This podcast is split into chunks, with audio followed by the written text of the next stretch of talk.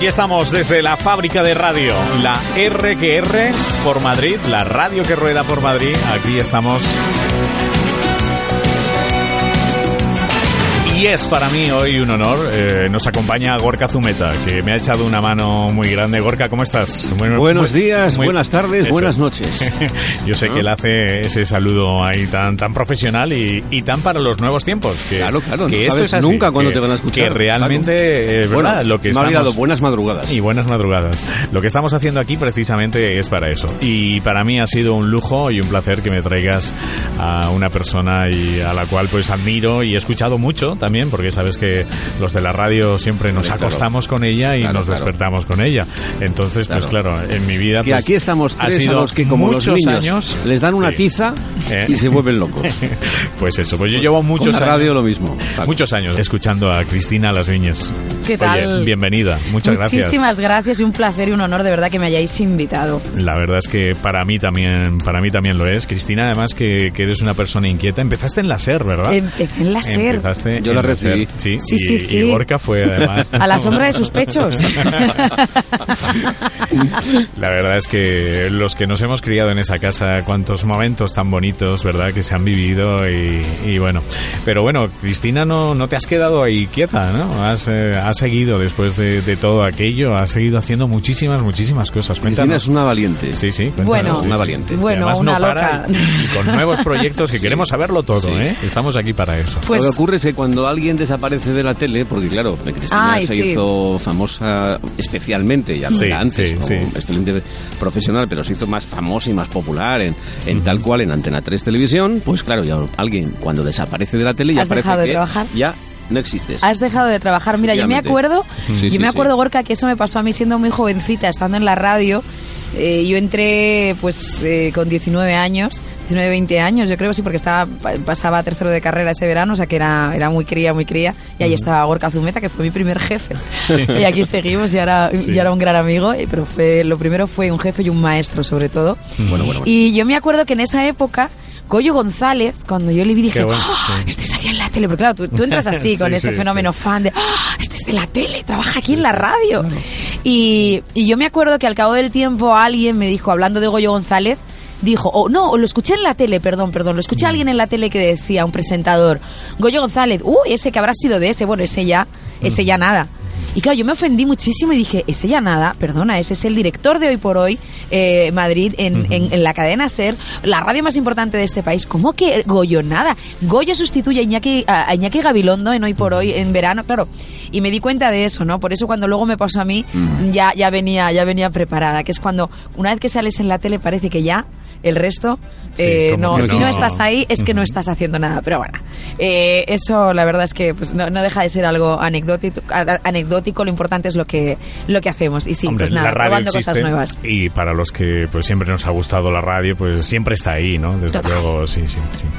Bueno, eh, cuéntanos un poquito, Cristina, ¿qué estás haciendo ahora? Venga, vamos a... Bueno, pues ahora ando con, con varias con varias cosas, pero bueno, el proyecto profesional eh, he decidido embarcarme en el mundo profesional. Hemos montado junto con otros dos socios, con, con dos magos de las cámaras además y de la, de la imagen, Muy bien. una productora que se llama Filmus. Bueno, se llama Filmas. Esa era nuestra intención. Sí, de pero- film- eh, pero Sí, nada, sí. pero todo el mundo lo ve y dice Filmus. Digo, pues nada, pues Filmus, ¿qué más? Vale. Nos gusta.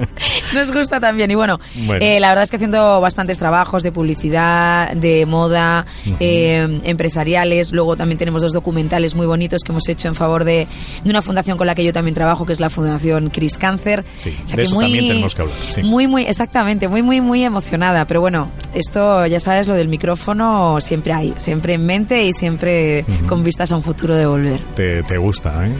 No- No. Es una cosa que no, no es se que puede apasiona, dejar, es que hay cosas que dejar, gustan, Sí, sí. hay cosas que bueno, que no están mal y luego hay cosas que, que apasionan, que Ujú. atrapan y, y el micrófono, la radio, yo creo que para los que nos picó el bicho hace muchos años, pues ya lo tendremos hasta, hasta el fin de nuestros días. Hasta, hasta siempre. Sí, Sí. sí, sí. Gorka, ¿qué, qué te parece? Eh, Pues yo cada vez porque que la además veo- tú la has visto empezar, ¿no? Pero bueno, Eh, pero bueno, me ha claro, enseñado sí, sí. todo. Claro, eh, date cuenta de Cristina cuando llega es de las eh, becarias que llegan, Ajá. callo que yo recuerdo con una mayor un mayor cariño por muchas cosas, por muchas razones, pero entre otras porque era un terremoto. Claro, y, y eso, claro, vienen generalmente apocados, vienen tímidos. No, no, no, Cristina era un torbellino. Entonces, cuando ves eh, abordar el trabajo con ese entusiasmo, esa sonrisa permanente en la boca, eh, esa capacidad de trabajo que tiene Cris, que aquí cuando la ves, parece que, vamos, es una hormiguita, una trabajadora, eh, bueno, es, es terrible. Entonces, claro, fíjate por dónde ha ido pasando. Ha ido pasando, es decir, empezando por Radio Madrid, Radio Madrid luego escaló al, al Hablar por Hablar, ahí fue la, la productora de Mara Torres y luego asumió el Hablar por Hablar, ¿no? Con lo cual, ahí hay una trayectoria y, y cuando yo te decía antes que era valiente, fue porque cuando estaba ahí en Hablar por Hablar, dice un buen día, oye, que me voy, que me voy a la tele. Ahora seguro que ya dice que fue un inconsciente. ¿eh? Sí. Pero no fue un inconsciente, porque luego triunfó Pero- ampliamente en Antena 3. ¿no? Pero hay que hacerlo, sí. y hay claro, y cuando, cuando la veíamos, yo la veía en televisión, digo, ah, esta es Cris.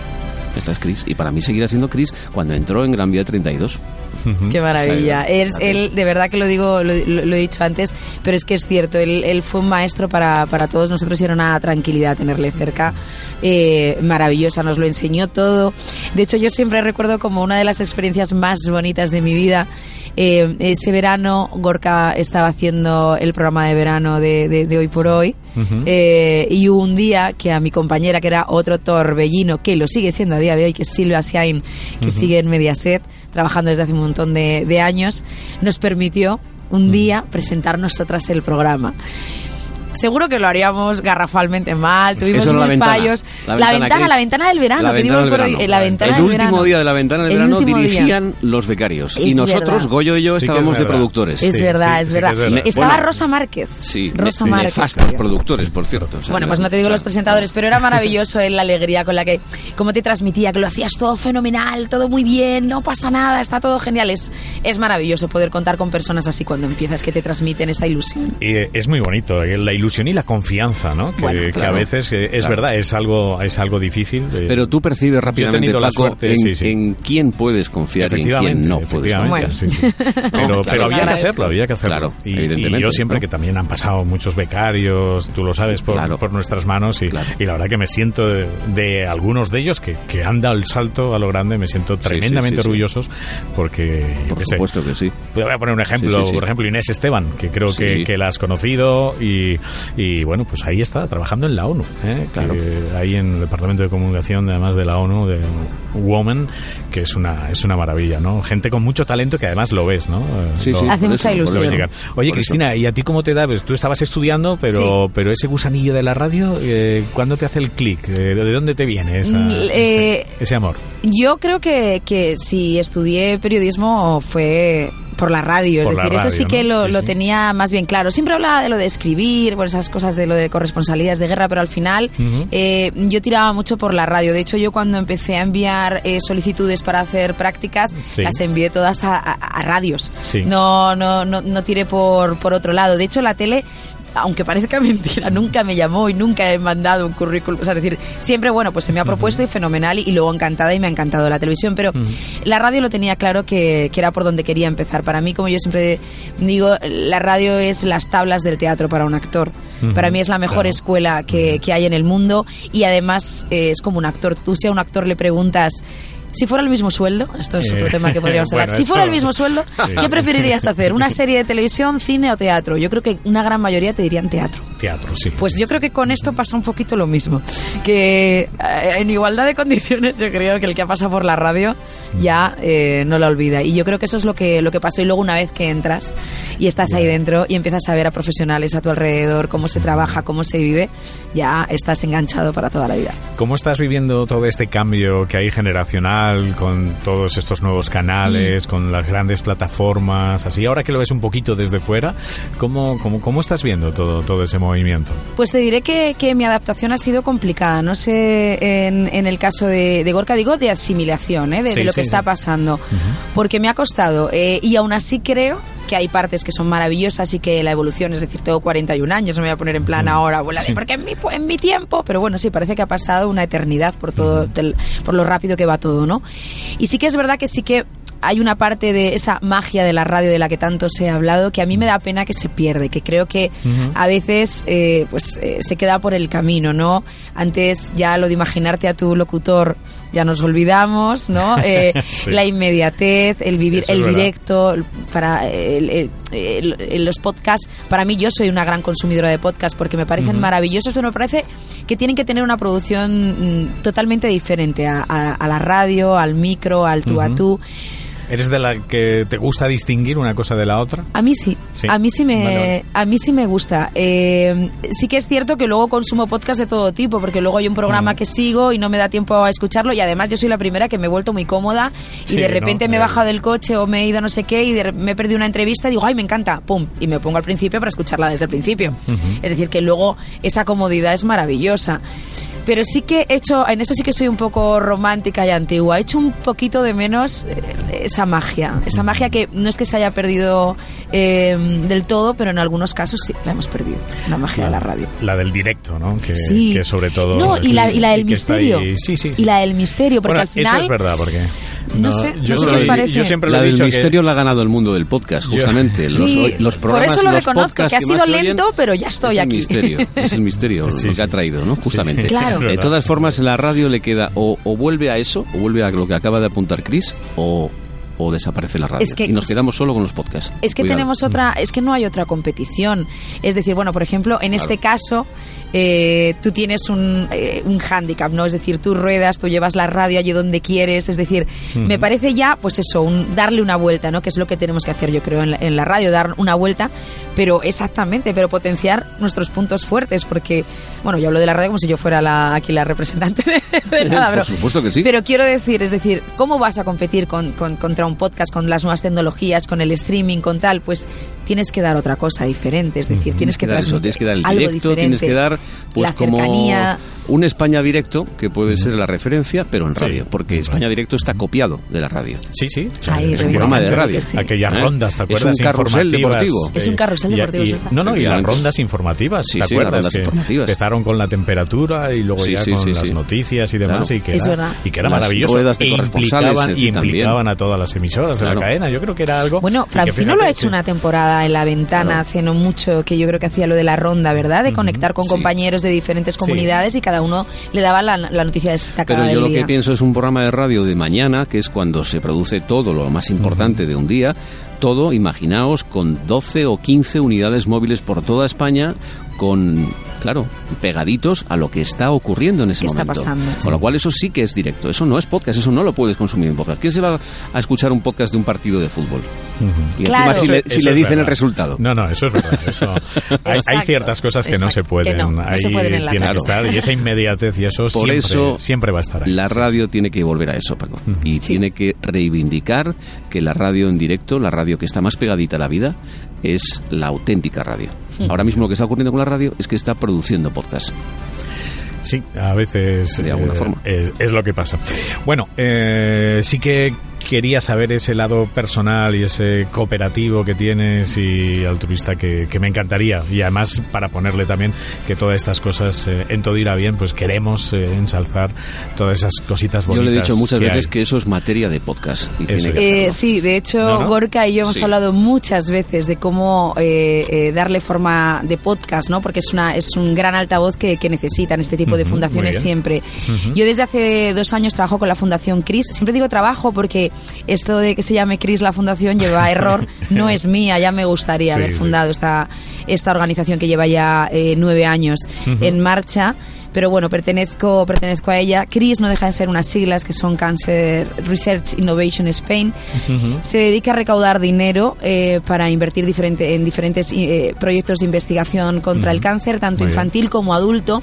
Sí. Pero hablamos de grandes proyectos, es decir, eh, eh, por poneros un ejemplo, hemos inaugurado en en, el Hospital La Paz en febrero la unidad CRIS, que es toda una planta entera de, de oncología, donde no solo hay 10 habitaciones muy especiales para los casos más complicados de recaídas o de niños desahuciados, donde se les da una, una nueva oportunidad y donde se hacen tratamientos más ad hoc y se ponen en marcha proyectos de investigación, sino que además exactamente pues están llevándose a cabo ahora mismo, creo que son cinco proyectos los que hay ahora mismo eh, en diferentes cáncer eh, infantil, cánceres infantiles, que de verdad que van a ayudar y que van a y que van a demostrarnos que todo podrá ir bien y no en tanto tiempo si seguimos apoyándoles. Pero a mí cuando la gente me dice cómo podemos ayudar, yo digo pues suena feo decirlo, pero con dinero. Es decir, necesitamos financiación, necesitamos que, que el talento que tenemos en este país, que es mucho, hay médicos muy muy buenos eh, en, en todas las especialidades, pero en Sí. oncología eh, especialmente,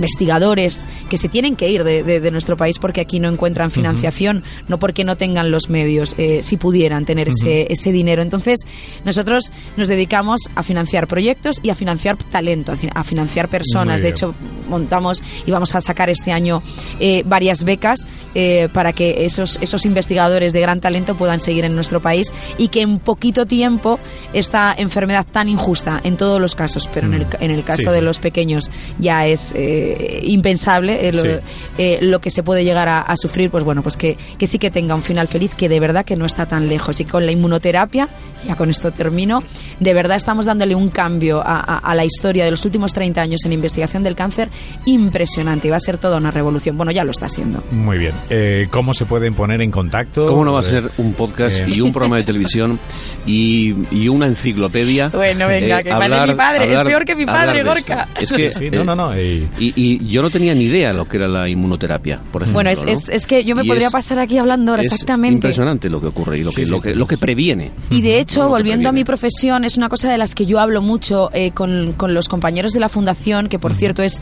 Chris Cancer, que me lo has preguntado, muchas Sí. gracias. chriscancer.org, ahí pueden Eso entrar y registrarse y hacerse socios, porque al final, aunque conseguimos eh, financiación y algunas donaciones de empresas, nuestro mayor aval son nuestros socios. Tú a la hora de, nosotros al final estamos financiando proyectos muy caros y a largo, y a largo plazo, estamos hablando de tres años. Ujú. ¿Qué ma- ¿De qué manera consigues ese dinero? Pues a veces lo adelantas, pero con un aval. ¿Cuál es tu aval? Tus 27.000 socios que tenemos que convertir en 60.000 para que nos den más dinero y haya más proyectos. Y y, y de verdad que yo lo mismo, es decir, yo cuando entré en contacto con ellos dije, no me puedo creer que esto no se esté contando, que esto no se esté comunicando, no sabéis la revolución que estáis creando sin que nadie se, se entere. Y yo creo que es muy importante explicarlo, porque claro, dices, danos dinero para investigar, suena a, a- a- a bata Sí. blanca, eh, micros... No, no, no, de verdad que, que son cosas muy, mucho más tangibles de lo que creemos y con resultados no tan a largo plazo como creemos. Muy bien. Pues eh, queda dicho, criscancer.org. ¿eh? Gracias. Ahí tienen toda la información y en la medida que podamos colaborar, tú ya sabes que también si, si alguna vez o vienes por Valencia y demás y Uy, tiene, sí, sí, sí. si tiene que estar la radioneta ahí, pues le damos le damos voz. ¿eh? Además, Pues, en esas cosas eh, sabes que nos encantaría estar ahí y apoyarlas. Te lo verdad. agradezco porque sé que además lo dices de verdad. No, no, además, eh, de verdad. Tómale la palabra, Y- tómale la sí, palabra, sí, sí, por No, no, la acabo de favor, apuntar por, por favor. pues Gorka Zumeta, muchísimas gracias Vale, una, más. A ti, una Paco, vez más siempre. que, que ha estado aquí ayudándome en esta gira que hemos hecho de, por Madrid y que la verdad pues eh, ha servido para reencontrarme y me estoy y lo estoy haciendo con grandes compañeros de toda la vida, algunos como Cristina, pues no hemos coincidido, yo nos creo. hemos escuchado, Nos hemos pero escuchado, no nos hemos... eh, ella a mí, tú me has escuchado menos, quizás eh, también Bueno. hay, hay, ¿verdad? Pero eh, no hemos coincidido, eh, con Gorka sí, con Gorka sí, Sí. que he podido Sí. coincidir. Pero te he escuchado y además, sobre todo, he escuchado hablar de ti. Fatal, por cierto, Sí, porque ha sido sí. Gorka el que me ha hablado muchas veces desde hace mucho tiempo de ti, pero bueno. Pues nada, pues aquí estamos rodando, ¿eh? poniendo, poniendo un poquito de, de- de orden también en nuestra vida y, y recuperando pues, pues eso que, que más nos gusta hacer, que es pues poder compartir con, con vosotros y con la gente que nos pueda estar escuchando pues todas estas buenas noticias y estas cosas que, que yo creo que están muy bien. Pues Cristina Los Viñes, muchísimas gracias, de verdad. Gracias ¿eh? a ti, de verdad, por invitarme. Borja Zumeta, gracias. A ¿eh? ti, gracias a ti. Y Venga, ya Paco. sabéis, volveremos nosotros y volveremos también por Madrid cuando haga falta. Y Cristina, eh, cuando vengas por Valencia con, Bueno. con Chris Cáncer, ahí tenemos que hacer algo. Ahí estaremos, ¿Vale? seguro. Muchísimas gracias. de verdad. Os hablo Paco Cremades desde la fábrica de radio que nos encontramos, siempre me gusta decirlo, pues estamos cerca de aquí, San Sebastián de los Reyes. Hasta la próxima, gracias.